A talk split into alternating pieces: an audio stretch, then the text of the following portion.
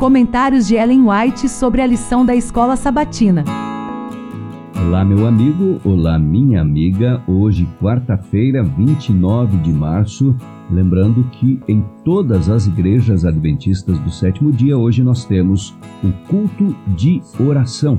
E o tema de hoje, nesta quarta, 29 de março, é A Mulher no Deserto. Enquanto estavam sob a proteção divina, nenhum povo ou nação, embora auxiliado por todo o poder de Satanás, seria capaz de prevalecer contra os israelitas. O mundo inteiro ficaria admirado diante da obra maravilhosa de Deus em favor de seu povo. Que um homem, Balaão, fosse de tal maneira controlado pelo poder divino a ponto que, em vez de amaldiçoar, pronunciar ricas e preciosas promessas em forma de bela e sublime poesia. E o favor de Deus demonstrado a Israel nessa ocasião deveria ser uma segurança de seu cuidado protetor aos seus filhos obedientes e fiéis em todos os tempos.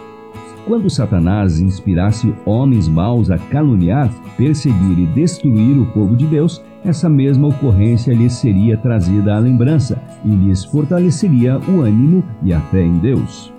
Os mensageiros da cruz se devem armar de vigilância e oração e avançar com fé e coragem, operando sempre no nome de Jesus. Devem ter confiança em seu guia. Os tempos tumultuosos se acham diante de nós. Os juízos de Deus estão espalhados na terra. As calamidades se seguem umas às outras em rápida sucessão. Em breve Deus se erguerá de seu lugar para sacudir terrivelmente a terra e punir os ímpios por sua iniquidade.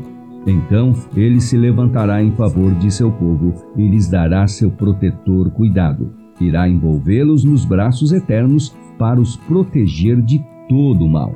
A presença de Deus é assegurada ao cristão. Essa rocha da fé é a viva presença de Deus. O mais fraco pode confiar nela. Os que se consideram mais fortes podem se tornar fraquíssimos, a menos que confiem em Cristo com sua eficiência, seu merecimento. Essa é a rocha pela qual podemos construir com êxito. Deus se acha perto no sacrifício expiatório de Cristo, em sua intercessão, no amorável eterno poder dominante exercido por ele sobre sua igreja sentado junto ao trono eterno, observa-os com intenso interesse. Enquanto, pela fé, os membros da igreja tirarem seiva e nutrição de Jesus Cristo e não das opiniões dos seres humanos, de suas ideias e métodos, se possuindo convicção de proximidade de Deus em Cristo, nele puserem inteira confiança, manterão ligação vital com Cristo, como o galho tem com o tronco a igreja não se estabelece em teorias humanas, em planos e formas longamente desenvolvidos, depende de Cristo, sua justiça. Ela está edificada na fé em Cristo. E Mateus 16, 18 conclui que as portas do inferno não prevalecerão contra ela. A força da alma está em Deus e não no ser humano. O sossego e a confiança serão a força de todos quantos entregam o coração a Deus. Cristo não tem em nós um interesse casual, mas sim interesse maior do que o da mãe por seus filhos.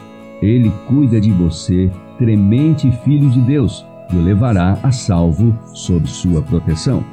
Citações do nosso estudo de hoje vêm de Patriarcas e Profetas, páginas 389 e 390, também do livro Obreiros Evangélicos, páginas 264 e 265, e ainda da Meditação Filhos e Filhas de Deus, de 1956, reeditada em 2005, no dia 11 de março, página 77. Amanhã teremos o tema Remanescente do Tempo do Fim.